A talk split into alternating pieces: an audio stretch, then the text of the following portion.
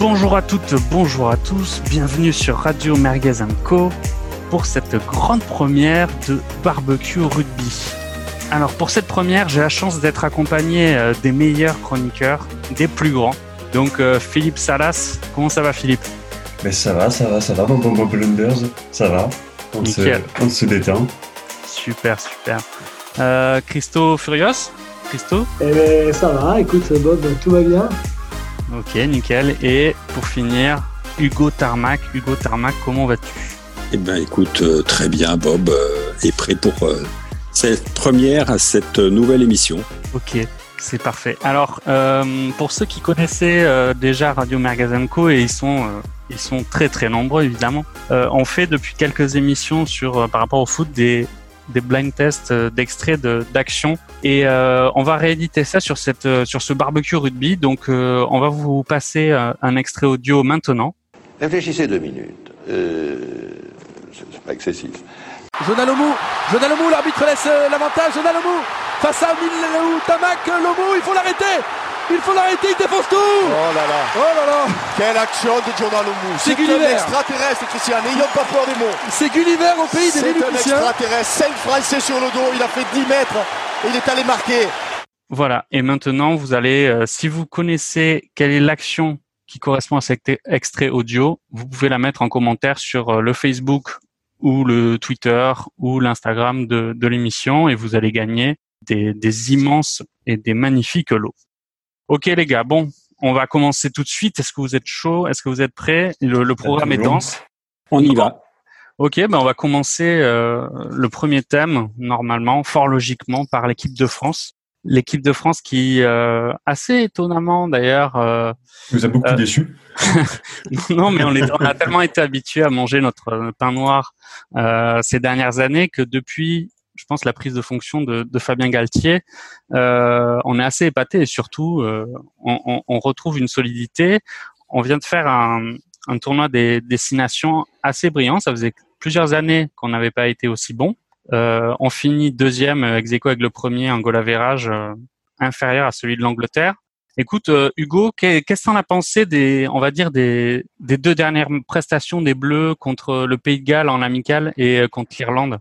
Bah, écoute, euh, de très belles prestations, euh, un jeu bien cadré, euh, le respect des consignes. Après, tu disais l'arrivée de Galtier. On peut aussi dire que c'est une génération de talents, des talents bruts, hein, avec Dupont, avec Ntamak, avec une deuxième ligne bien solide. Donc pense que c'est un mélange d'un encadrement hyper professionnalisé comme on n'en avait pas eu depuis très très longtemps et puis euh, euh, une génération euh, pleine de talent et qui nous régale de match en match et on espère que ça ira crescendo. Yes, yes, tout à fait. Sachant que honnêtement, ça faisait longtemps que j'avais pas vu une équipe qui avait, qui donnait une équipe de France qui donnait cette, cette impression de de vraie solidité et de, de pouvoir faire la différence à, ouais, et de, de, pouvoir faire la différence à tout moment. Euh, Philippe Hugo a parlé justement de, de, la charnière qui a vraiment éclaboussé de son talent euh, euh, sur les on va dire sur les deux derniers matchs. Qu'est-ce qu'on a pensé de cette association qui est en fait cette euh, enfin on a de la continuité euh, sur cette charnière si importante euh, dans le rugby Dupont et Ntamak. Qu'est-ce que t'en penses? Bah, je trouve que c'est impressionnant parce qu'ils sont bons dans leur gestion, ils dynamitent le jeu au bon moment, ils sont assez complémentaires. Après, ça, c'est l'avantage aussi d'avoir une charnière qui est la même en club et en équipe nationale.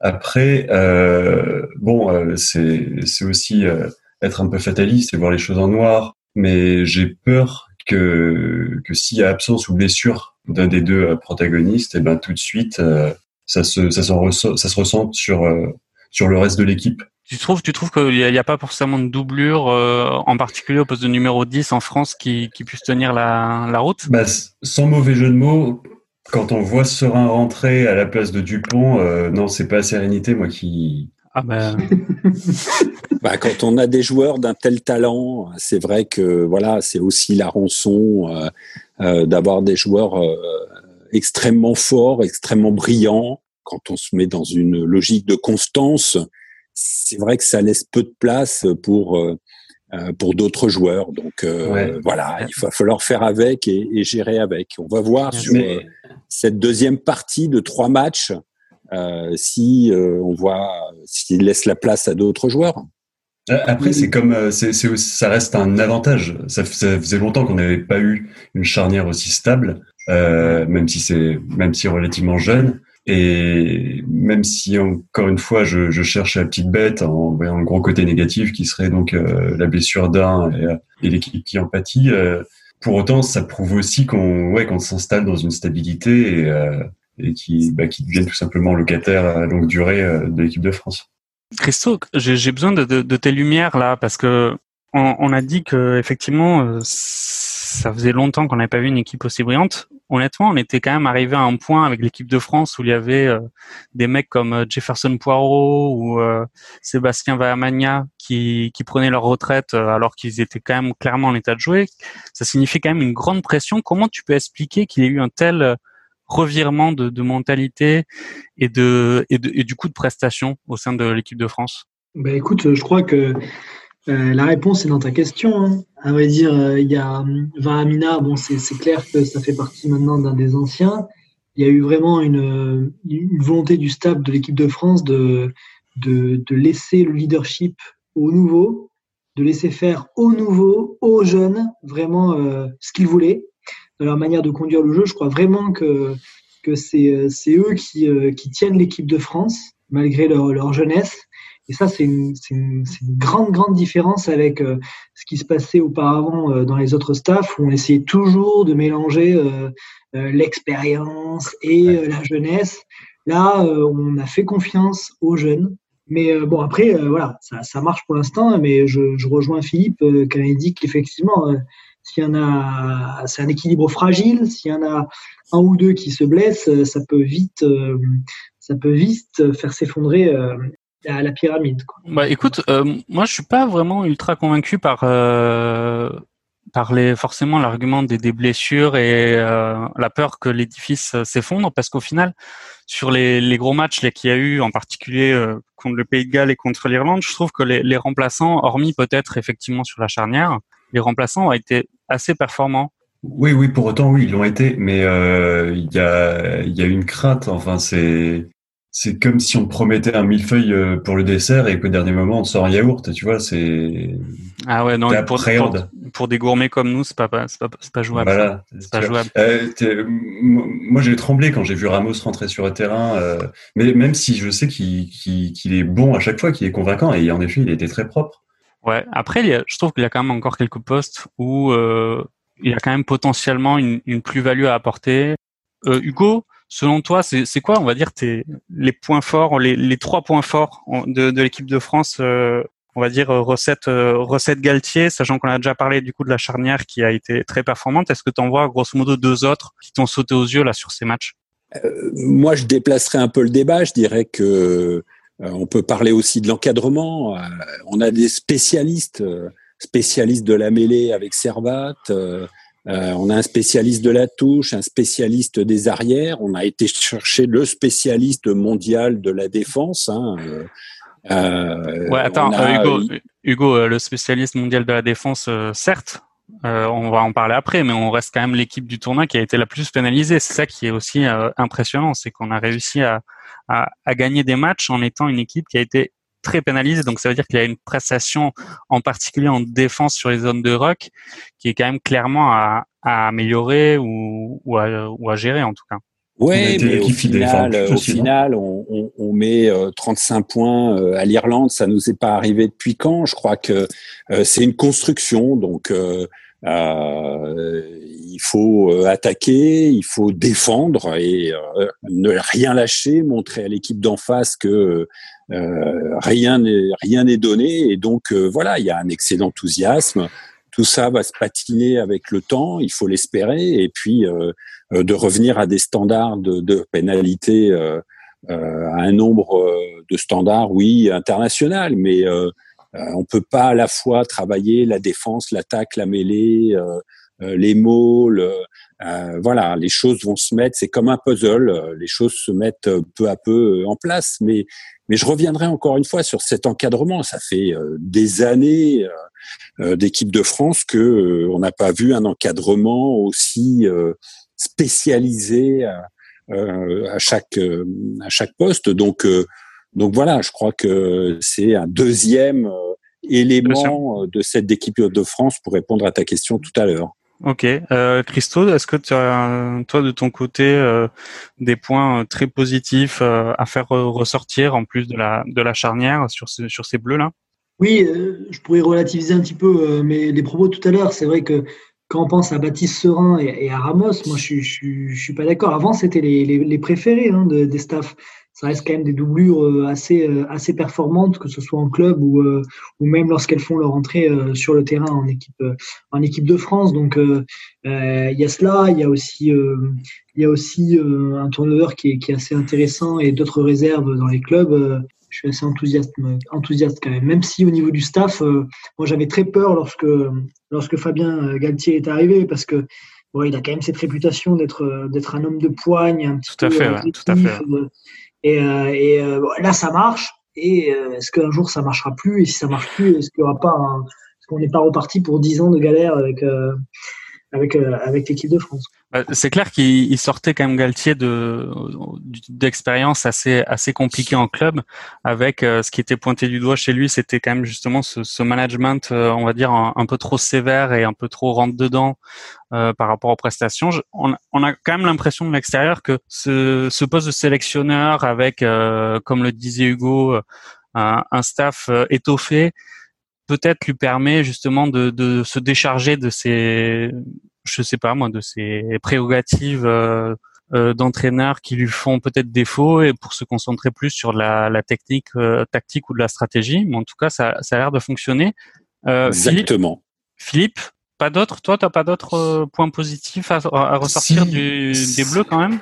Si si, je veux quand même revenir sur bah déjà sur la charnière. C'est vrai que c'est vrai que j'ai peut-être été un peu critique dans mes propos, mais faut faut se rappeler aussi que Contre l'Italie, c'était pas fou comme match et c'est Serein qui a débloqué la, la, situation en animant correctement et qui a marqué l'essai du bonus. En, C'était quand? C'était en février? C'est ça.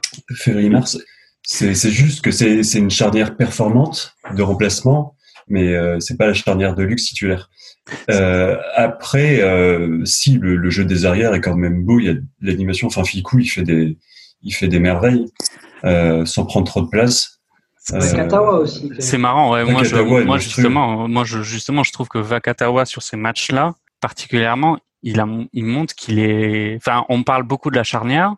Moi, je trouve que Vakatawa fait clairement ah partie des, des, meilleurs centres du monde euh, actuellement. Ah bah, il a été, c'est parce qu'il a été replacé au centre justement qu'il ah peut s'exprimer. Euh... Et euh, moi, je serais à la limite plus inquiet d'une blessure de Vakatawa euh, parce que je vois pas trop qui pourrait le remplacer euh, en bleu, plutôt que une blessure de Dupont et Ntamak, même si tous les deux sont ultra brillants. Hein.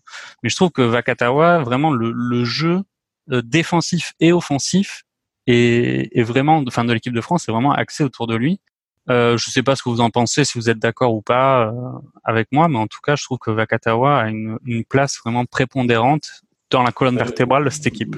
Moi, je pense que, que pour le remplacer, il faut faire revenir euh, Jonathan Danty. Non, je plaisante, hein, je plaisante.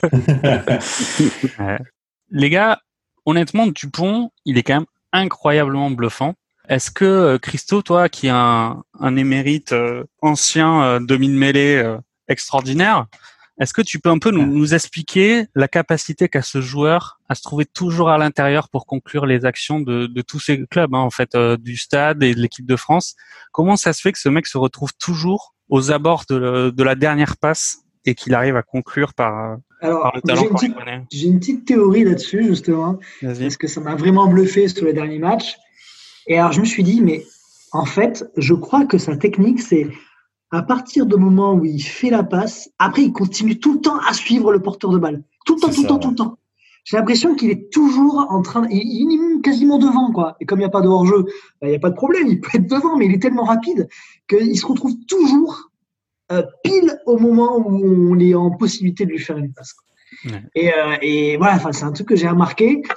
Je sais pas si c'est ça ou quoi, mais, euh, mais, mais après, il doit avoir un cœur qui bat, je sais pas, 10 000 parce que il n'arrête pas quoi. Il a une capacité d'accélération et de et euh, de décélération qui, qui est incroyable. Attends, ce qui est quand même fou, c'est que il, il, sort quand même d'une grosse blessure hein, au final. Il me semble qu'il y a il y a huit mois ou un an, il s'était fait le, les croisés ou quelque chose comme ça. c'est quand même incroyable de retrouver ce niveau de, de performance aussi, aussi rapidement. Moi, Mais c'est une continuité aussi entre les performances qu'il a en club avec le Stade Toulousain, où il, bien sûr. Il surperforme, donc euh, euh, qui a un style de jeu qui s'approche de celui de l'équipe de France. Hein. Il y a qu'à voir sept Toulousains dans le dans l'équipe de France. On pourra en parler plus tard, mais euh, il y a une continuité du jeu en club avec une continuité du jeu en équipe de France. Yes. J'ai l'impression que c'est un joueur qui, au moment de jouer, c'est déjà, euh, enfin, pense déjà à l'action d'après. quoi. Et euh, il arrive, à, il a une vision du jeu extraordinaire. Et je sais pas, et en plus, euh, je, je disais ça aujourd'hui euh, euh, dans la presse. C'est vrai que quand il joue, je crois que c'était c'était Philippe Sella qui disait ça. Il a toujours le sourire quand il joue, quoi. Ouais. Tu sens un gamin qui, qui s'amuse euh, et qui, qui prend un plaisir incroyable et c'est génial. Bon les Euh, gars, en fait, je trouve, ouais, juste, euh, je trouve qu'il y, a- il y a énormément de points communs entre le jeu de Dupont et celui de Faf de Klerk chez Sudaf.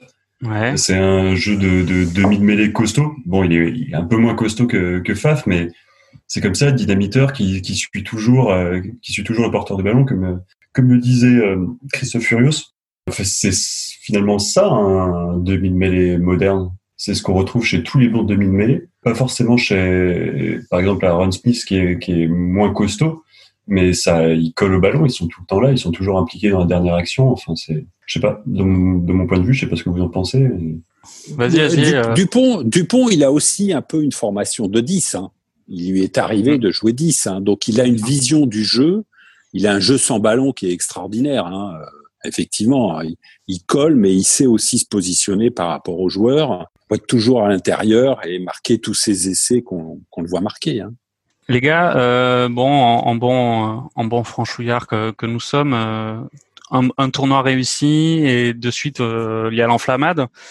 J'ai quand même lu plusieurs fois dans, dans la presse que euh, certains observateurs euh, mettaient notre charnière euh, presque au, au top mondial. Où est-ce que réellement vous situez cette, cette charnière? Faut pas oublier que cette charnière a passé très brillamment le test irlandais, donc en face à face clairement avec une, une autre charnière qui est autrement plus expérimentée et qui sur le papier était incroyable, mais vieillissante. mais vieillissante exactement. Est- vieillissante. où est-ce que vous où est-ce que vous situez un peu no- notre charnière qui est pleine de promesses comme on l'a dit? Bah, derrière euh, celle euh, des, des Néo-Zélandais, euh, donc euh, Smith et Monga.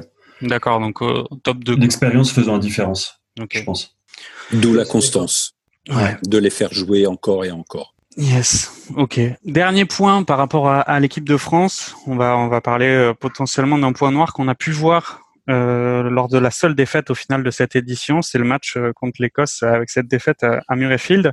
Alors euh, je sais pas vous, mais euh, moi j'ai trouvé qu'au final il y avait ce match-là. C'était un peu euh, une stratégie des Écossais de tirer sur la corde un peu euh, provocation, alors dans, dans le bon sens du terme, hein, c'est dans le jeu, etc. Mais je trouve que la, France est un peu tombée dans le panneau de, de cette équipe qui met un, un engagement total et qui a du mal à, à, se, à se canaliser. On l'a vu sur ce match-là où, où, où Awa s'est fait expulser fort logiquement après avoir euh, mis une, une jolie droite à un Écossais. Est-ce que vous pensez clairement que euh, ça peut être euh, vraiment le, le gros point noir en fait de cette équipe, c'est-à-dire euh, Galtier demande un engagement total euh, en défense dans les rucks et euh, cette espèce de peut-être même de, de sensibilité énorme sur le terrain qui fait que si on, on peut tomber contre des équipes du style Argentine, il est possible qu'on puisse dégoupiller à certains moments. Christo, Euh, Christo, t'en Moi, penses je quoi? pense que c'est. euh, non, je pense que c'est. euh, ce match, c'est clairement, témoigne clairement de. euh, d'une équipe qui était encore euh, immature. Enfin, d'ailleurs, le geste de Dupont à la fin du match euh, en témoigne.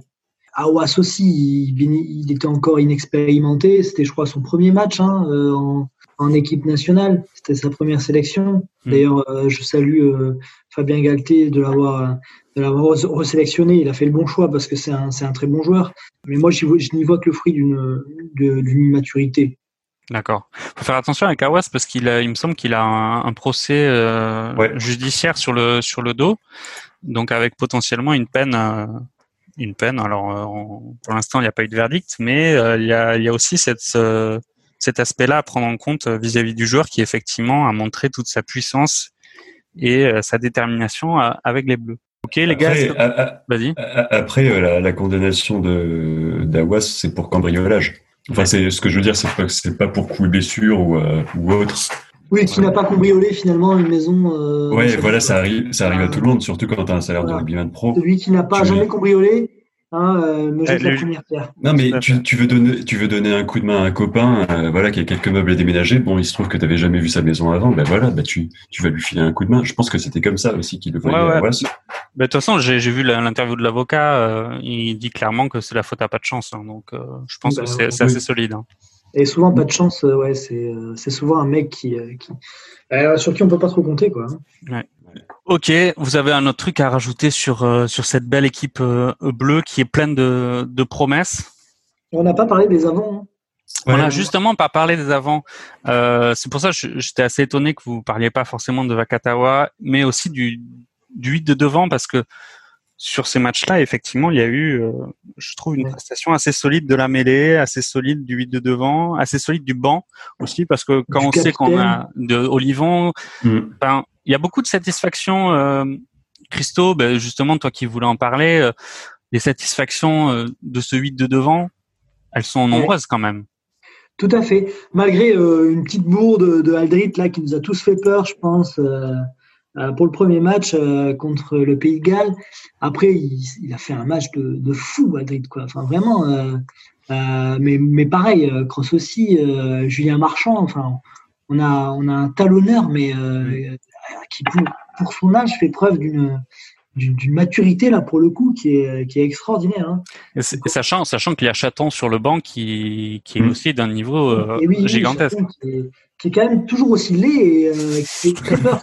Enfin, On se demande qui, lui- on se demande qui lui a conseillé de, de se laisser pousser les cheveux comme ça. hein. Ouais, surtout qu'il y a une belle calvitie hein, qui est en train de, de se prononcer. Ah euh. ouais, ouais, dès que t'as des plans euh, vraiment euh, juste au-dessus, tu, tu regarderas, tu feras gaffe. euh, c'est pour ça. c'est Ouais. rigolo. Ouais. En tout cas, ça prouve une chose, ça prouve qu'il y a quand même pas de, de, de coiffeur dans le staff de, aussi bien étoffé soit-il, de, de Fabien Galtier. Quoi. Enfin, ceci dit, il se fait un très très beau catogan euh, avant de rentrer, euh, de rentrer s'entraîner, donc euh, ça, ça, ça lui va à merveille. Ancien, ancien boxeur, euh, ancien pratiquant de boxe taille. hein. Il aurait pu faire ça à la place du rugby, hein, je précise. Ouais, et du bodybuilding aussi, ou de l'haltérophilie, je pense. Ah non, non, mais il a vraiment fait de la boxe taille à un niveau, à un niveau national. Ah bon? Ah ouais, ouais. Ouais. Il, il a longtemps hésité entre le rugby et, euh, et la boxe taille. Et la boxe taille. Mais il est capable de lever ses jambes ou pas? Parce que Ah bah, je pense oui, mais qui te les met droit dans la gueule, hein, c'est c'est comme ça qu'il réagit. Et Bon, mais- ici, te met un coup de cou, ça fait mal par contre. Ouais, ouais, ouais. Ouais, c'est un buffle. Un hein. coup de cou. Bon, les gars, euh, on va enchaîner sur euh, sur les matchs internationaux pour parler de de cette Bledisloe Cup qui s'est passée du coup euh, en Australie, Nouvelle-Zélande. Euh, bon, bah, sans surprise, euh, les All Blacks ont gagné leur 152e Bledisloe Cup euh, d'affilée. Mais il y a plusieurs enseignements à tirer. D'abord, le premier, d'un point de vue, on va dire, on, va rapidement passer là-dessus, mais enfin un match avec des supporters sans sans restriction. C'est assez beau. Et la deuxième, euh, deuxième, par contre, le deuxième thème qu'on va aborder, c'est effectivement les All Blacks. Alors, certes, ils jouaient l'Australie, qui est, euh, on va dire, euh, que l'ombre de, de cette grande nation euh, de Gregan et, et John Hills. Mais j'ai l'impression qu'il y a un renouveau quand même All Blacks. Ils ont réussi à tourner la page de cette euh, Coupe du Monde ratée. Clairement, on les avait vus contre les Anglais. euh, on avait rarement vu les Blacks dans un sentiment on va dire d'infériorité aussi important que ce match, euh, cette demi contre les Anglais, je trouve. Et ils ont réussi à tourner la page. Est-ce que euh, Hugo, qu'est-ce qu'est-ce que t'en as pensé de, de cette nouvelle génération Black? Il y a eu changement de capitana, il y a euh, Mwanga qui est arrivé, des, des nouveaux joueurs, certaines pépites. Qu'est-ce que qu'est-ce que t'en as pensé? Est-ce que tu as été emballé par ce, par ces All Blacks euh, 2020 Alors moi, j'ai été, euh, j'ai été conquis. Bon, on est conquis par les All Blacks. Hein. Ça fait 3000 ans qu'ils dominent le rugby euh, mondial avec une constance, une technique. Hein. On va pas répéter euh, les avants qui jouent comme les trois quarts, les trois quarts qui jouent comme les avants. Je crois qu'ils ont euh, euh, tourné la page effectivement. Il y, a, il y a des joueurs nouveaux qui sont arrivés, qui s'imposent. Ils ont une solidité qui paraît euh, à toute épreuve. Bon, alors certes contre une équipe d'Australie, surtout le troisième match. Premier match en Nouvelle-Zélande avait été plus accroché, euh, mais vraiment techniquement, en rythme. ils ont réussi. je crois que le, le placement de Monga à l'ouverture et Boden Barrett à l'arrière maintenant joue à plein. Hein. Ça a mis un petit peu de temps à se mettre en place, mais là maintenant ça joue à plein. Euh, et puis Rico Ioane qui, qui revient. je crois que à tous les niveaux et à toutes les places, ils ont des joueurs absolument incroyables, avec une gestuelle, une force, une technique, euh, avec ou sans ballon, qui est vraiment. Euh, et je suis impatient vraiment euh, de voir euh, cette équipe All Black rencontrer l'équipe de France. on n'oubliera pas quand même l'Afrique du Sud, hein, champion du monde en titre, l'Australie qui est en, en reconstruction avec un nouveau sélectionneur. Je suis vraiment impatient de voir euh, euh, nos bleus se frotter au noir, euh, voir ce que ça donne euh, d'ici quelques mois, un an encore, le temps que l'équipe de France se patine un peu plus. Mais ça devrait être vraiment un match emballant. Christophe, on a justement cette comparaison avec l'équipe de France assez intéressante. On, on, parle beaucoup et souvent des trois quarts black. Qu'est-ce que tu penses de justement de suite de devant? On a parlé de juste avant du 8 de devant euh, français. Qu'est-ce que tu en penses en fait au final de, de ce 8 de devant qui peut euh, qui doivent renouveler? Il y a encore certains joueurs euh, assez qui sont là depuis longtemps comme Whitelock. Est-ce que tu penses que ils ont ils sont déjà tout puissants avec leur pack? Moi, je, je, crois, que oui, ils ont une continuité dans, dans ces postes-là, surtout les, les, piliers et talonneurs. On n'en parle pas suffisamment, mais Coles, Enfin, il est, euh, il est incroyable ce joueur. Il est, il est mm. très bon. Je trouve, euh, il est extrêmement polyvalent. Enfin, il, il, ils arrivent. Je sais pas comment ils font quoi pour pour arriver à, à toujours trouver des, des, des joueurs, des, des, des, talonneurs qui sont toujours aussi euh, aussi bons et des piliers qui, qui, tiennent toujours aussi la route, rapides, qui font des passes euh, stratosphériques. Enfin, je c'est parce qu'ils jouent tous les postes aussi dans leur dans l'éducation euh, du rugby. Euh, ils passent par tous les postes avant de avant d'en choisir un, enfin avant d'être euh, d'en prendre un définitivement. Cole, il avait joué aussi en arrière naturellement avant de, de, pouvoir jouer devant. C'est pour ça qu'ils ils sont aussi bons techniquement. Ouais. Après, c'est les All Blacks aussi. Hein. C'est l'école All Black. Hein. Il faut se rappeler mm. d'une époque quand même où les All Blacks se faisaient concasser en mêlée fermée. Mm. Euh, Comme et puis, euh, ils, ont tiré les leçons de ça, ils ont mis en place euh, des programmes, j'imagine, là-bas, euh, comme ils savent faire. Et puis, au fil des ans, on a vu arriver des, des, des piliers, des générations de piliers. Et puis, ça y est, maintenant, c'est fini. C'est plutôt eux qui concassent les autres hein, quand vraiment ils décident de mettre l'accent dessus. Donc, donc voilà, très impressionnant, effectivement. Ils sont pas spécialement lourds en plus, hein, leur pack euh, ces dernières années, euh, les Néo-Zélandais. C'est ah toujours ben. les packs européens qui sont très très gros. Euh, bon, à part le pack Sudaf, mais il est à côté. Ouais. Bah, c'est intéressant que tu dis ça parce qu'effectivement là l'équipe de France là sur le dernier match on était à, à 925 je crois ou 920 kilos. Ça reste ça reste assez énorme. C'est vrai que les Blacks leur leur pack de devant au final euh, on a euh, Coles, Whitelock et, et Sam Kane, capitaine qu'on connaît, mais les, autres, les cinq autres, euh, sont assez inconnus et ça reste assez performant. Philippe, toi, avec ton, regard aiguisé, euh, je suis sûr que tu, tu as pas échappé cette, cette, ces prestations extraordinaires de, de ce nouveau numéro 11 dont les Blacks ah ont, le secret. Caleb Clark, qui a surtout ce match à l'Eden Park où il a été vraiment complètement monstrueux. Euh, tu me parlais hors antenne euh, de ton admiration pour ce joueur, euh, dis-moi plus. Bah, je trouve monstrueux parce qu'on dirait tout simplement un ailier, un ailier avant, enfin on dirait un troisième ligne. Il se comporte comme un troisième ligne. Il est difficile à mettre au sol. Ouais, c'est ça. En fait, et c'est rare d'ailleurs qu'on retrouve ça chez un 11. Il peut se comporter éventuellement comme un comme un centre, mais lui, c'est ballon en main. Pas, il fait pas, il fait pas de passe décisive. Après, c'est son rôle, il a un rôle de finisseur. Mais euh, dès qu'il a ballon en main, c'est, il se comporte un peu à la Hardy Sevilla, où euh, il va chercher le contact. Et ils sont toujours à deux à trois défenseurs. Enfin, les Australiens se comportaient comme ça. Pour les images que j'ai vues, j'ai pas vu tous les matchs de la Bédisbo. Ouais, ouais, il a, il a été assez euh, vraiment très très très impressionnant. Je pense que vous avez tous en tête euh, ces, ces deux trois actions là contre l'Australie où il fait 30-40 euh, mètres euh, balle en main. Ça faisait un peu penser à Umaga à ses débuts où il y avait cette cette énergie mais cette boule de, de muscles et de et de vivacité qui prenait la balle et qui et qui cassait tous les plaquages.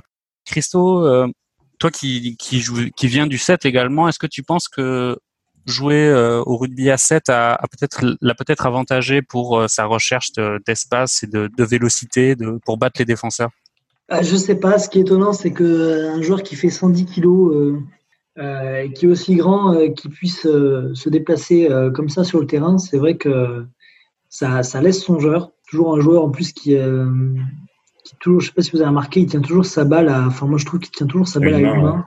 Ouais. Et, euh, et euh, on a l'impression voilà, qu'il a des mains gigantesques. Euh, oui, je pense que clairement, c'est peut-être ça qui fait que on peut le rapprocher des, des joueurs qui jouent au 7. C'est vrai qu'ils ont cette, euh, cette, euh, cette capacité-là d'avoir le, le, ballon euh, toujours à disposition pour pouvoir le refiler rapidement pour qu'ils puissent le faire vivre. Ok, on va, on va passer à, au troisième thème de l'émission. On va parler je pense pour commencer de, de ce conflit en fait qu'il y a eu, je pense qu'il y a euh, qui nous a tenu en haleine pendant assez longtemps euh, cet été et, même après le conflit qu'il y a eu entre la FFR et la Ligue nationale de rugby. Donc clairement euh, la porte et la Ligue. Hugo, est-ce que tu peux me faire un, un rapide condensé de, de, ce qui a pu se passer et de pourquoi il y a eu un, un conflit entre la Ligue et la, et la Fédération française? Écoute, je crois qu'il y a eu plusieurs facteurs. Il y avait d'abord la, comment dire, la réélection du président de la fédération, hein, euh, où pour la première fois, euh, enfin pour le second mandat de Laporte, euh, il avait une opposition hein, avec Grill. Donc le ton est monté, les mots sont montés, et puis euh, là-dessus, c'est greffé effectivement euh, l'équipe de France euh, et la mise à disposition des joueurs de l'équipe de France. Hein, on peut effectivement aller dans le sens du staff de l'équipe de France hein, qui veut avoir les joueurs pendant un certain temps. Alors on revient dans le débat avec le top 14, les clubs hein, qui payent les joueurs et qui les voient partir comme ça pour certains clubs, hein, le Stade Toulousain, il voit partir 7, 8 euh, joueurs comme ça pendant euh, euh, un mois ou deux mois. Donc, avec le phénomène du, du, du Covid hein, qui s'est rajouté dessus et donc la demande de la fédération et du staff. Donc voilà, je crois que tout ça s'est mélangé. Euh, on peut regretter quand même, enfin moi c'est l'analyse que j'en ferai, hein, que le président de la fédération, qui est un peu euh, celui qui doit faire dialoguer tout le monde n'est pas réussi euh, à trouver euh, un terrain d'entente plus tôt avec un feuilleton à rebondissement, des mots qui ont qui ont été vraiment de, de très grande violence. Donc donc voilà, je pense que tout ça s'est emballé à partir de la réélection du, du président Laporte. Tout s'est greffé en même temps et, voilà, ça a fait cette mauvaise mayonnaise. Heureusement, l'équipe de France a gagné, ça a, plani un peu tous les euh, tous les griefs et euh, j'espère que euh, dans l'avenir, eh bien, on retrouvera plus de sérénité. Mais ça a été une période extrêmement pénible. Ouais, c'est clair, c'est clair. Ça a donné une, une, vraiment une piètre image du, du monde du rugby, ces échanges, euh, la porte avec avec le, le, reste du monde et, et la liste de, de grill. Christo, justement, euh, Hugo en parlait, il y a euh, évidemment ce parallèle avec le top 14 et, et les clubs qui emploient euh, ces joueurs-là. Quelle est ton analyse de la situation au final avec on cherche à, à augmenter le, niveau de performance des Bleus, on y parvient. Ce niveau de performance est, corrélé avec le temps passé par les joueurs ensemble. Comment, toi, tu serais président de club, tu, ferais quoi actuellement là? Est-ce qu'il serait, est-ce qu'il est corrélé avec le temps de passer euh, en équipe de France euh, Est-ce qu'on le sait Est-ce qu'on en est sûr quand on pense que la, majeure partie de, de l'équipe vient du Stade Toulousain? Donc euh, finalement, quand la charnière elle joue au top 14, finalement, elle s'entraîne pour l'équipe de France aussi, tu vois? Ouais. Au final, il y a combien, il y a combien de doublons sur l'année, sur le calendrier officiel de, du top 14 Il y a combien de doublons avec les matchs internationaux? Avec, avec les, euh, le coronavirus, c'est incalculable. Parce que on ne sait pas si le, le, tournoi destination va être maintenu là. Ouais. Si vous savez, il est question de le, de le reporter. Tout à fait. Euh, on ne sait pas. Et, euh, mais, euh, mais moi, je serais président de club, puisque c'est ça ta question. Mhm. Euh, ben, je continuerai à faire la stratégie qu'a toujours adopté Toulouse depuis, euh, même si elle est là, ça n'a pas marché pour le, contre le Stade français, mais, euh, mais faire, faire sortir des jeunes de l'école de formation et miser sur l'avenir et, et continuer à voilà, enfin, essayer de, espérer quoi, que, que, que, de, que, que, ces expériences-là en top 14, même euh, ça, ça puisse les, les, leur faire bénéficier d'une expérience intéressante, même si contre le Stade français, je, je, tiens à le dire, ça a été pour moi un carnage absolu et même un, scandale. Parce qu'il y a des jeunes de 19 ans qui ont été, euh, qui ont été mis au casse-pipe, qui se sont pris des espèces de tampons énormes par Danti et autres. Euh, ils n'avaient pas le physique et ils n'avaient pas l'âge. Christo, Christo, Christo. Euh, on, va, on va en parler bientôt, justement, à proprement parler euh, des clubs. J'avais juste une, dernière question pour Philippe au sujet de, de, ces doublons. Est-ce que, évidemment, on parle dans un sens de, du club comme le Stade Toulousain qui paie un, un lourd tribut pour, pour l'équipe de France. Est-ce que tu penses pas justement qu'il y a certains clubs qui font un recrutement spécial en, début d'année maintenant, en prenant typiquement des joueurs qui euh, ne seront pas sélectionnables. Qui ne seront pas sélectionnables parce que je pense par exemple à, Lyon ou, ou, Toulon, qui au final sont assez. Ou Clermont. Ou... Clermont aussi. Bah clairement, ils ont quand même beaucoup de joueurs sélectionnables. Après, les joueurs ne sont pas sélectionnés, mais ils ont quand même une ossature ou, ou de nombreux joueurs qui sont potentiellement sélectionnables. Bah Lyon aussi. Tu regardes à Lyon, il y a Lambé, il y a Bamba, euh, Ivaldi euh, potentiellement qui peut l'être. Ouais, ah, Ivaldi. Non, non, non, mais Lambé, si je dis Lambé, c'est juste qu'il a déjà été sélectionné euh, il y a, Couillou aussi, qui est très bon. Il y a Couillou qui est, qui est excellent. Ouais. Euh, Donc, euh, il y a, finalement, il y a pas mal d'équipes.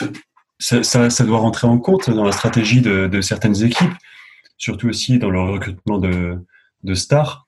Moi, je pense surtout à un truc que Boudjelal a dit, je crois que c'est cette semaine, c'est qu'à force d'avoir des doublons, euh, au bout d'un moment, alors je je dis pas que Boudjela est une référence, hein, mais à force. C'est le futur futur président de l'Olympique de Marseille, il me semble.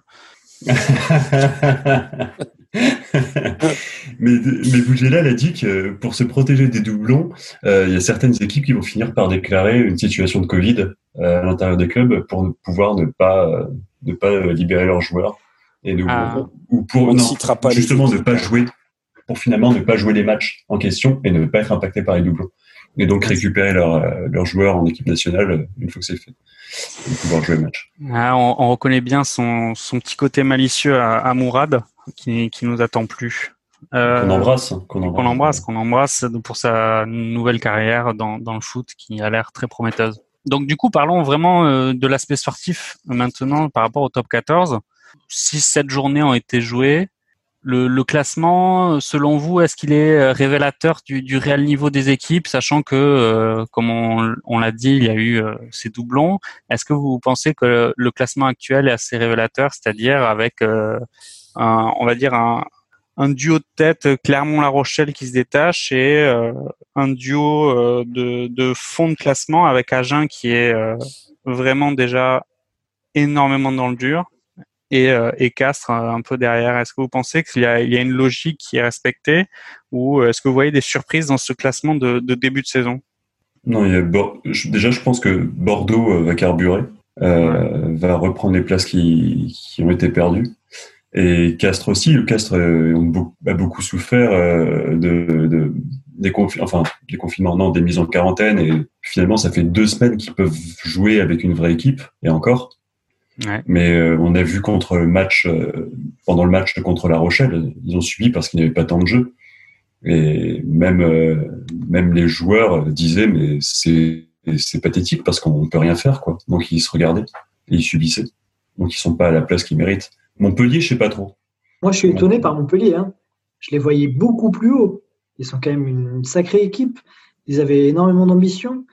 Et je suis très déçu par leur prestation sur le terrain. Ouais. Monte un peu en régime. Ouais, il y a, il y a, il y a Gouzen qui va, qui va revenir là après avoir vendu des, des selles de, des selles de chevaux en, en Afrique du Sud. Il, va revenir et reprendre du, du, poil de la bête là. Mais je croyais qu'il était déjà revenu. non, non, mais oui, il est revenu, mais là il se pose la, il, il, se repose la question de la prolongation de son contrat et effectivement euh, Montpellier, euh, pour l'instant, fait un peu, euh, euh, ils sont pas très très chauds, je pense, pour le prolonger après finalement l'échec, je pense, de, de son contrat euh, du côté de, de Montpellier.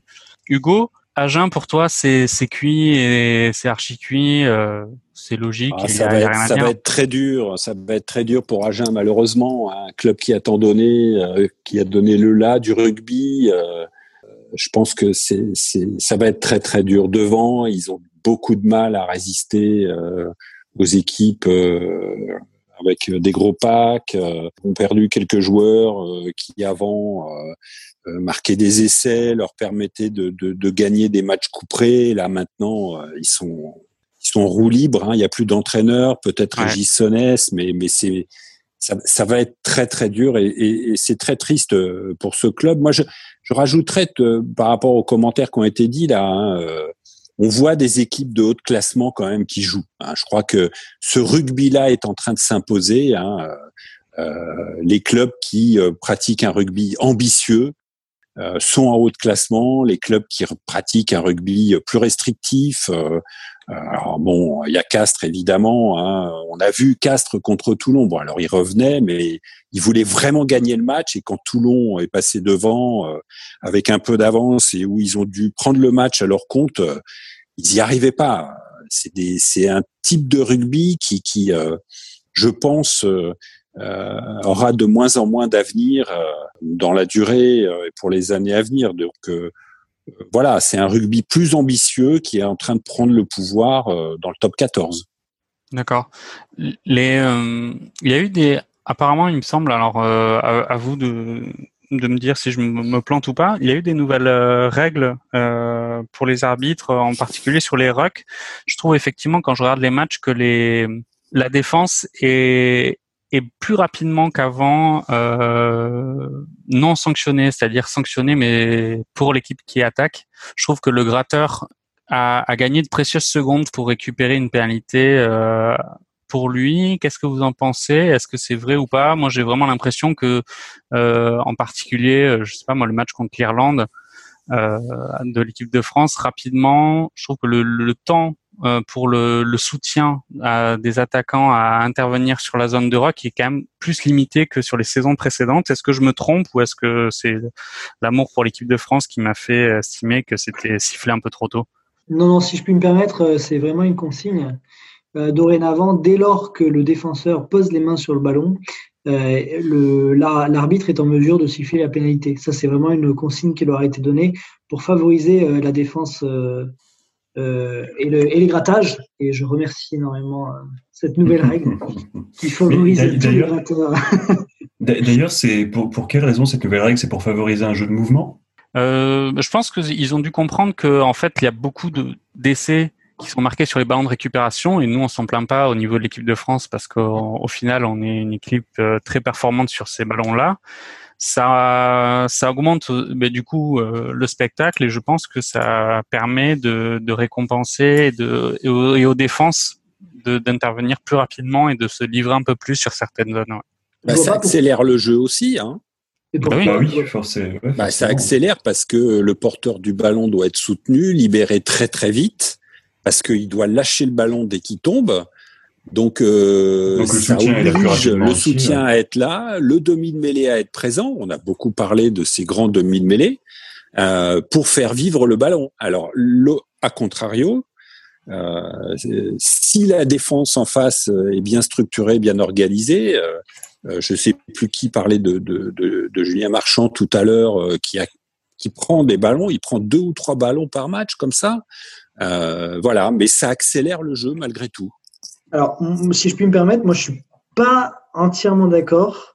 Euh, si je puis me permettre. Euh, vas-y, vas-y, permets-toi, permets-toi. parce, que, parce que je, je suis, je suis d'accord avec toi que euh, c'est le soutien qui va aller directement au ballon, qui va, qui va devoir aller très vite au ballon, mais après, le 9 peut arriver quand il veut pour aller euh, récupérer la balle. Donc, ça va, ça, va, ça va inciter effectivement le soutien à déblayer très très vite et à bien protéger euh, le porteur de balle. Mais après, euh, je ne vois pas pourquoi ça, ça obligerait le neuf à, à balancer sa balle, sa balle plus vite et donc à dynamiser le jeu plus vite. le Stade Toulousain, l'équipe de France, les All Blacks, jeu très rapide, de mouvement. Oui, mais c'est pas dû à la, à la, à la, règle, à la dernière règle. Quoi. Bah c'est, je, moi, je pense, ça contribue. C'est un tout.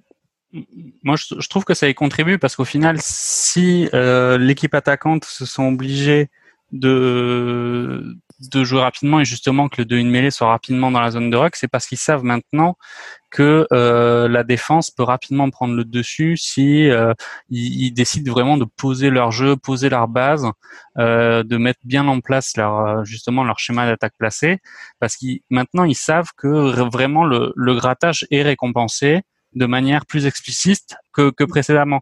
Et donc ça, je pense vraiment que ça incite les, les joueurs et les équipes à accélérer leur phase offensive et leur transition.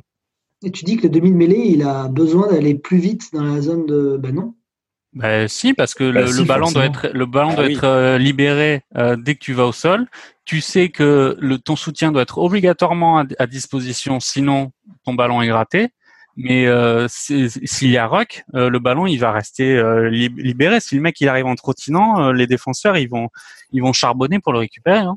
Bah oui. Ils auront la pénalité pour eux. Hein. L'enjeu c'est de créer le rock.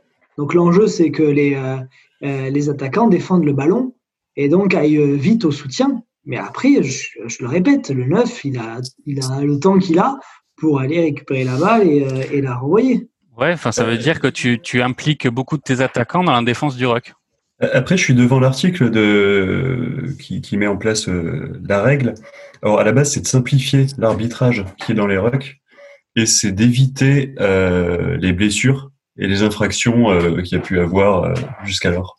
Donc, c'est finalement, c'est pas une fluidification du jeu qui est visée. Ok. Je suis bien d'accord. Alors, alors, alors, Philippe, déjà, il y a un truc, t'es nouveau, c'est normal, mais surtout jamais dire que tu es devant l'article. Tu vas toujours dire, euh, je le sais, L'article que j'ai écrit. Non, mais l'article voilà, que j'ai écrit, écrit, Exactement, pour World Rugby. C'est l'article que j'ai écrit pour World Rugby. C'est mieux, c'est mieux. Non, mais parce que tu sais très bien que je suis chroniqueur. Exactement. Et que, j'écris aussi pour, euh, pour euh, la haute instance, pour le World Rugby. D'ailleurs, on te lit régulièrement. Ouais. Mais bah, dans, le, merci. dans le média olympique, je crois, d'ailleurs. Ouais, ouais, ouais. Après, ma, ma bon. femme te lit euh, aussi beaucoup, Philippe Salas. Bah, tu, tu, tu l'embrasseras. Tu l'embrasseras.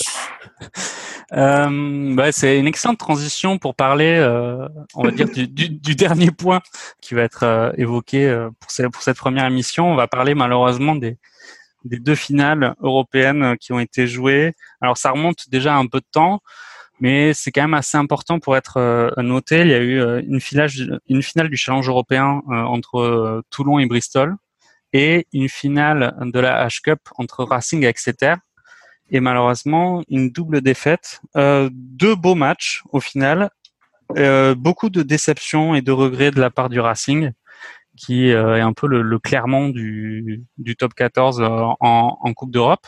Hugo, je sais que tu as suivi d'un regard très attentif cette finale euh, Racing Exeter.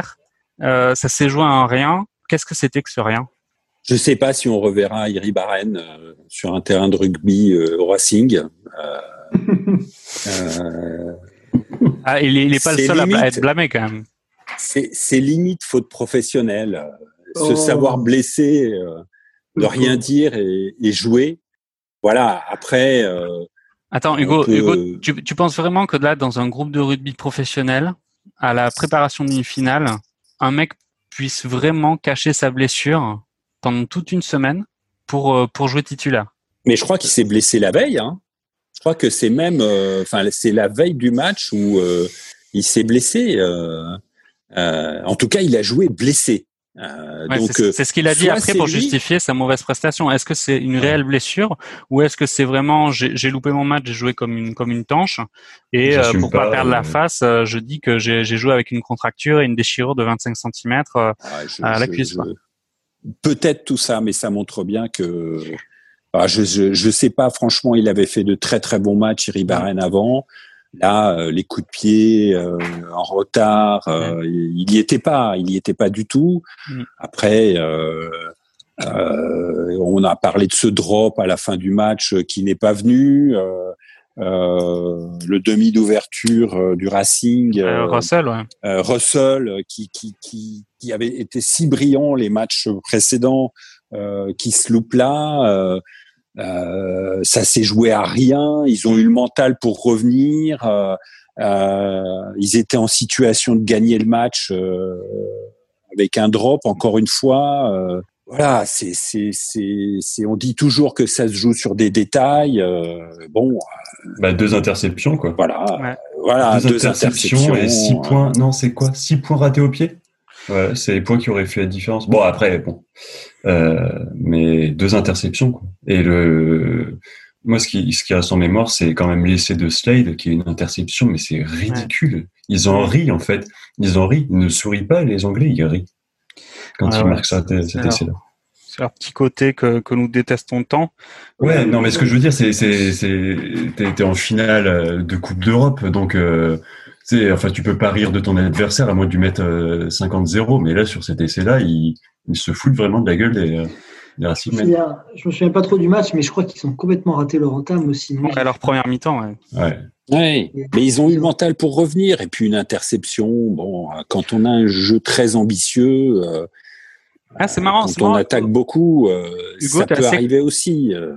T'es assez clément avec euh, avec Russell finalement parce que honnêtement sur cette première mi-temps il y a Iribarren qui a vraiment été euh, très en, en dedans, mais Russell aussi. Enfin Russell. Ah oui, mais euh, Russell, il a, il a, il- c'est un non-match. il a fait il a fait des, des passes c'était c'était du suicide et ça a justement tué son équipe clairement.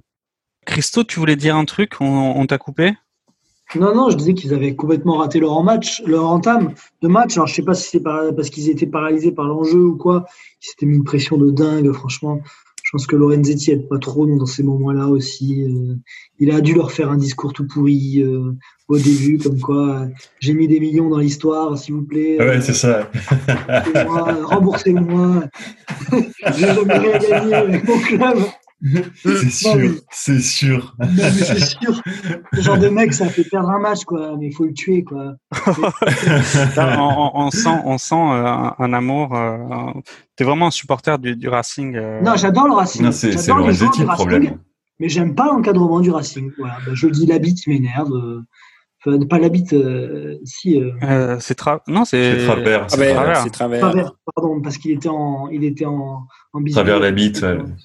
Et, euh, et je l'aime. Et voilà, ben, je, j'aime plus sa gestion des, des joueurs, mais j'adore les joueurs. J'adore Zebo, j'adore, euh, j'adore Chavancy. euh, J'adore Zebo. Pff, ouais, c'est Ah oui, Ah, ça, ça me Ah. surprend. Ça me surprend. c'est C'est clair. ce mec. euh, Ah, moi, j'aime bien, j'aime beaucoup Travers. Je trouve qu'il a, il a, il a su tourner la page euh, du départ de, de, de la bite, c'est le cas de le dire.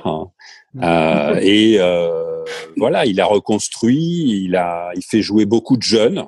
Il y a des jeunes de, de beaucoup de talent euh, au Racing. Euh, Ils, non, ils ont, non, moi je. ils ont un groupe, ils ont un groupe étoffé, quand même. Ouais. Hein, Ouais. euh, Ouais, le ouais. Je Racing, suis, hein. je suis d'accord avec toi, c'est un excellent entraîneur. Je, je suis d'accord, mais c'est juste que sa tête m'énerve. À chaque fois, t'as vu, à chaque Ah. fois qu'il est, est filmé sur les, sur les bords du terrain, il est toujours en mode, euh, il est toujours en mode, euh, je sais pas, euh, offusqué et, euh, et il a un ego sur Il rumine. Eh, eh, c'est Il d'autant- rumine. c'est d'autant plus beau que c'est Christophe Furios qui le dit quoi. oui, c'est clair. Bon, franchement, Christophe Furieux, on peut dire tout ce qu'on veut, mais ouais, au moins, a- son personnage est plus crédible, je trouve. Mais j'en reviens toujours pas hein, que Christophe, que t'as, bah Christo, que t'aimes, euh, que t'aimes Zebo. Enfin, Ouais, pour moi, c'est un, vieillard, quoi. C'est un, il se traîne. On dirait Pascal Légitimus. C'est, c'est, c'est ridicule. Dans sa, je, pour moi, c'est, je sais pas. C'est même ces essais, ces deux essais là pendant la finale. J'avais même l'impression que lui n'y croyait pas, tu vois. Il se dit, oh, c'est- un mauvais garçon, moi j'aime bien les mauvais garçons. Après, par rapport à, à Lorenzetti, je trouve qu'il y a eu quand même un recrutement qui a été euh, assez étonnant, une prise de risque parce qu'aller chercher, par exemple, euh, ce bon vieux Kurtley euh, directement d'Australie avec ses déboires, avec euh, sa réputation sulfureuse, c'était c'était un risque. Au final, il est il est assez performant. Je, je trouve que c'est quand même euh, vous êtes assez sévère avec euh, avec Lorenzetti, euh, le, le top fait- 14. Le, le- bah, je pense que malgré tout, c'est lui qui met les ronds, donc. euh, ouais, mais peut-être que lui, il veut une star. Et euh, Ouais, il a, il a voulu, que il a voulu prendre Gouzen, il a voulu prendre Gouzen et, euh, et finalement, au moment où il a fait sa prolongation de 4 ans, euh, il est parti à Montpellier. Je trouve que c'est, c'est pas le, le il, il défend sa barque, euh, il, il est ambitieux, mais comme euh, comme beaucoup de, de présidents de top 14, quand on voit euh, que Boudjela à l'avant à Toulon, quand on voit Altrad à Montpellier, c'est c'est quand même aussi euh, aussi des phénomènes. Hein. Il a mieux réussi, c'est vrai que Lorenzetti a mieux réussi qu'Altrad. Altrad, pour le coup. Mais tant mieux, tant mieux, quoi. Ça veut dire que le sport résiste à, à toute cette à tous ces milliardaires qui viennent pour gagner des titres. Quoi. Ouais, mais attends, regarde, ton exemple, il fonctionne pas trop parce que euh, euh, pas Altrad, Boudjelal, il est arrivé avec beaucoup de ronds, il a construit une équipe ouais, mais il était en mode euh, pas milliardaire. la, nuance est importante, mais il, a construit une équipe à, coup de grandes grandes stars et c'est lui qui a un peu défoncé le marché des, des joueurs. Et ils ont, fait, ils ont fait, un, un triplé en Coupe d'Europe avec une équipe extraordinaire qui, qui fonctionnait de énorme, très très bien. Bah, il y a une différence, c'est que Boudjela, il a repris le RCT en Pro D2. Enfin, Lorenzetti, le Racing, ils étaient en Pro D2 aussi, hein, il me semble. Ah bon? Je crois, Il avait déjà la présidence? Ah, Je crois, il me semble. Ok, bah, autant pour moi. Enfin, je, je dis peut-être. Euh, non, mais Boudjela a, a, merveilleusement bien joué. Il est tombé à une période, il a recruté des joueurs qui n'étaient plus dans leur équipe nationale, mais qui étaient encore au, top. Bah, Carleman, ou Maga. Euh, Abana, Regan ou Maga, euh, Carleman, il jouait plus, Guito, euh, Wilkinson, moins. euh, donc euh, Wilkinson, euh, donc voilà, il a récupéré ces joueurs-là. il, avait un système, ouais. un système de rémunération sans doute un peu borderline. Hein bon, donc, euh, donc voilà, il a construit un pack de fer euh, à une certaine époque du rugby, et puis, euh, puis voilà, il a été très malin et, et très intelligent. Pas effectivement. Hein, pas Bouscatel. Ouais, mais la gestion du stade, c'est complètement différent. L'homme qui augmente son, son, son, son, salaire tous les ans pour pouvoir payer ses pensions alimentaires. Et ça, c'est beau quand même. Hein. Oh, je sens que tu vas nous animer la, la rubrique euh, potin closer euh, de, de, de l'émission. Christo, tu en sais, tu en sais long sur euh, sur ce bon vieux René. Euh, Qu'as-tu à nous dire de sa présidence? Je sais qu'il a, il avait des problèmes avec ses femmes, ses différentes femmes, et que il avait besoin d'argent pour pouvoir payer les pensions alimentaires de ses de ses de ses de ses divorcés, de ses futurs divorcés. Et donc c'est pour ça qu'il a traîné un petit peu à la présidence du Stade Toulousain et qu'il a qu'il a un petit peu rechigné à laisser la place à la Croix. D'accord. Et ce qui explique peut-être certains transferts un peu étranges du, du stade, euh, pour, parce qu'ils n'avaient plus les moyens après les, les pensions alimentaires de, de René de s'acheter des, des, top players, quoi. Genre euh, Bonneval euh, ou, euh, ou d'autres, quoi. Arthur, il est toujours là. ouais, mais il joue, il joue, il joue pas, quoi. Il est blessé. Hugo, il s'est barré où? À Pau? Non. Si. Hugo Bonneval, maintenant, il est où? À Pau? Non Il est pas dans, un, dans un club comme ça? Alors attends, je, fais appel à ma mémoire euh, Google. Attends, j'ai écrit un article à ce sujet, je vais te le dire tout de suite. bah, c'est ça, ouais, c'est Pau. Ok, dernier point par rapport à. On va revenir un peu sur, euh, sur le Racing. Euh, Chavancy, moi, je trouve ça assez étonnant qu'il ait encore cette place de, de titulaire, alors que justement, il y avait, euh, il y avait cette promesse euh, Clément-Zac qui était euh, présélectionné français, qui faisait une paire de centres avec euh, Virimi, qui était assez solide, et deux profils assez euh, différents. Clément-Zac étant un joueur un peu plus fin et, et, et, et, moins sur le physique.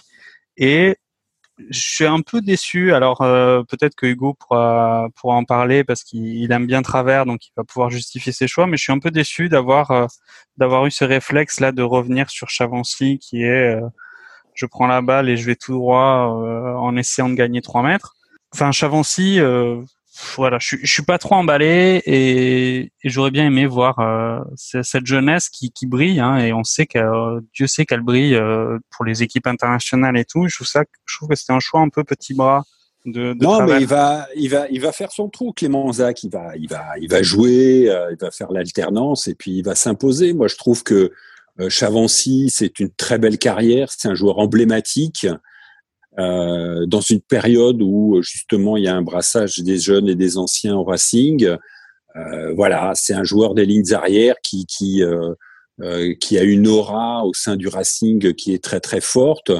C'est un très bon défenseur. Euh, il a certains jeux un, un jeu d'attaque un peu stéréotypé, mais voilà. Après, c'est ce passage de relais qui est en train de se faire doucement avec la nouvelle génération. Non, non, moi je trouve ça trouve ça pas mal. Et puis dans des gros gros matchs, euh, peu d'expérience aussi dans la ligne euh, de trois quarts, ce qui n'empêche pas Clément Zac de, de, de, rentrer. en, voilà, ça peut se, ça se tient, ça se tient. Euh, Ok. UG et euh, Médard continuent à jouer. Ils vont jouer ce week-end contre Castres. Il y a aussi besoin, quand on va rencontrer Castres, d'avoir des joueurs un peu euh, qui, euh, qui ont un peu d'expérience et qui euh, envoient un peu de la manivelle. hein. Ça va être nécessaire. hein. Après, après, les profils sont quand même vraiment différents entre UG Médard et Chavancy. UG Médard, Oui, on mais sur, c'est une- euh, sur l'évitement. Oui. Oui, mais on, on- je parlais de, de la dimension un peu euh, par rapport au club, hein, de cette, euh, de cette, fi- Ouais. de ces figures un peu qui représentent les clubs euh, dans ces passations. Ok, j'entends bien, j'entends bien. Ok, bah pour, pour finir, nous on aime bien euh, à Radio Mergazenco les, les jeux des pronostics. Alors, euh, il y a un peu une affiche ce week-end en top 14, c'est La Rochelle-Clermont, le, le premier contre le deuxième. C'est quoi vos pronos euh, Hugo, c'est quoi ton prono La Rochelle-Clermont C'est à La Rochelle. Hein? C'est à La Rochelle. Ouais. Ah, moi, je vois bien, euh, je vois bien Clermont faire la surprise. Je vois bien Clermont faire la surprise. Euh, euh, il remonte bien. Béziers est en train de s'imposer et il met euh, ce pauvre euh, Morgan Para. Morgan Parra au frigidaire. Bon, là, il a été pas mal touché par le Covid, semble-t-il, mais il est en train définitivement de s'imposer. Et euh, on, on parle pas assez de Béziers et de, du Ouais. manque qu'il a au Stade Toulousain. Euh, Mm. Pour moi, derrière un Dupont, il y aurait vraiment euh, quelque chose à faire avec Béziers en équipe de France, mais c'est pas le propos. Donc, euh, moi, je vois bien Clermont. Ok. Christo Ouais, alors moi je suis tout à fait d'accord avec ce que tu viens de dire sur, sur Bézi, c'est un joueur extraordinaire. Ah ouais. Euh, en revanche, euh, je, et je suis euh, bien meilleur que Balès euh, comme doublure de Dupont. En revanche, euh, mais bon, il fallait que Bézi aille ailleurs pour pouvoir plus jouer. Ouais, tout à fait. Tout à fait. Tout à fait. Et, euh, et euh, en revanche, moi, je vois euh, La Rochelle s'imposer, mais La Rochelle, il- moi, il m'impressionne. J'adore les voir jouer. Ils sont hyper agréables. Euh, Kevin Gourou, est incroyable. Et surtout, j'aimerais euh, mettre une mention particulière à Bourgarit, ce petit jeu, joueur, enfin, ce joueur euh, qui était quand même un, sélectionné en équipe de France, je trouve. Je vous l'avez vu, j'adore les talonneurs. Euh, et euh, je trouve que ce joueur est, très très bon. Enfin, il est, super. J'espère qu'il va faire son retour en équipe de France parce qu'il est, vraiment impressionnant et il n'est pas raciste. hein, je tiens à le dire parce que c'est pas, c'est euh, dire qu'on est un Tarzan. Hein, ce n'est pas être raciste. Je sais pas si vous avez. Attends, mais suivi, c'est c'est, c'est lui qui l'a dit? Non, c'est pas lui qui l'a dit. Oui, oui, oui, c'est lui. Je, je partage Ah, tout à fait ta remarque. Ouais. Euh, Hein, d'ailleurs, c'était une- Tarzan, ça a fait euh, pchit. pas, Ouais. euh, Ça a C'est- fait pchit d'ailleurs. Ouais, ouais, le, le, Euh, oui, oui, le avec plaint ça. de, de Ça Bordeaux. a fait pchit. C'était euh, déplacé. Ouais, ouais, bah, il a un gros volume de jeu, euh, Bourgarit. C'est vrai que c'est un talonneur moderne, on va dire. À la Dan Coles, un peu, même si le, le parallèle est très flatteur pour lui. oui. C'est, c'est un peu ce, ce talonneur qu'on voit aux quatre bouts du terrain, qui marque des essais, qui est capable de, de courir ballon en main. Bon, ouais. Ouais, ouais. Ok, et, et Philippe, alors, ton, ton, ton prono pour, euh, pour La Ah, Rochelle, La Rochelle aussi. La Rochelle La aussi Rochelle, ouais, ouais, ouais. Ils sont. Alors, il me semble que, que les lignes arrière euh, qui vont aller à la, à la Rochelle, donc les lignes de la SM, euh, c'est pas foufou. Il y a Nané Williams, il doit y avoir Betham, Befam, Betham, euh, Nagalez-vous. Et je pense que si en face il y a, il y a Botia, euh, Leeds et compagnie, enfin c'est ils peuvent faire mal. Et puis ouais, les avants, enfin le 8 de devant, il est monstrueux. Hmm. Alors Ils attention, sont, là, ils sont plus stables. Ils sont plus stables dans leur construction de jeu en plus. Ouais. Attention, là, ça va être quand même le premier match à La Rochelle euh, avec un, un réel huis clos. Donc, euh, l'impact peut-être du public euh, qui a pu jouer hein, dans certains matchs, même si c'était limité à, à 5000 personnes. Je crois que ça joue. je pense que ça joue un peu quand même. Ouais, Je quand trouve que même. Ça joue un Ouais, peu. Ça joue un peu, ça motive, ça influence l'arbitre. Il y a beaucoup de choses qui, qui Ouais, ils ont un gros compte. public en plus, Ouais. La Rochelle. Un très gros public. Ouais. Bah, écoute, moi je vais je vais mettre une pièce sur euh, sur Clermont. Je vois bien le, le, le joli coup de, de l'ASM, même si euh, je suis absolument pas un supporter des jaunes et- des jaunes et bleus. Euh, je vois bien Clermont l'emporter. Voilà. Ok, ben les gars, euh, l'émission se, termine. Est-ce que vous avez un, dernier mot à, partager avec nos auditeurs ou un, dernier point sur lequel vous aimeriez euh, revenir ou, sur lequel on n'a pas parlé? Moi, je pense quand même que Castres va s'imposer à Toulouse, ce qui, est, euh, ce qui me fait beaucoup de peine de dire ça, mais je vois pas Toulouse, même s'il y y a quatre joueurs qui reviennent. Euh, je ne les vois pas en mesure de s'imposer. hein. Je les trouve. Il est euh, absolument, il m'est impossible de Mmh, prévoir une sûr. victoire de Castres à Toulouse. Ah ouais, mais moi, c'est exactement pareil. je ne peux pas. Christo, je pense que vraiment, euh, je, je t'offre une bouteille de vin si, si Castres l'emporte à, à Toulouse. Je ne crois absolument pas à la victoire de Castres à Toulouse euh, ce week-end. J'ai l'impression que ce sera le gros coup du, de la semaine. D'accord. ça me fait de la peine hein, de dire ça. Mais, euh, Ok. Moi, je vois, je vois bien Montpellier gagner contre le Stade français.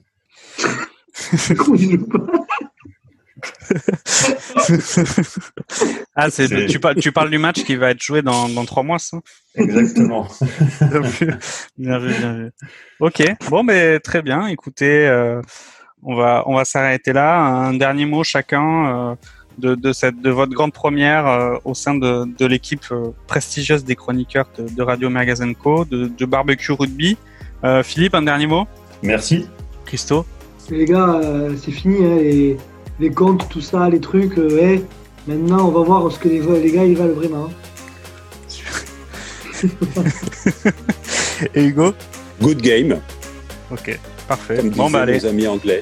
Parfait. Ok, bon ben salut à tous et à la prochaine. Salut. Salut. Salut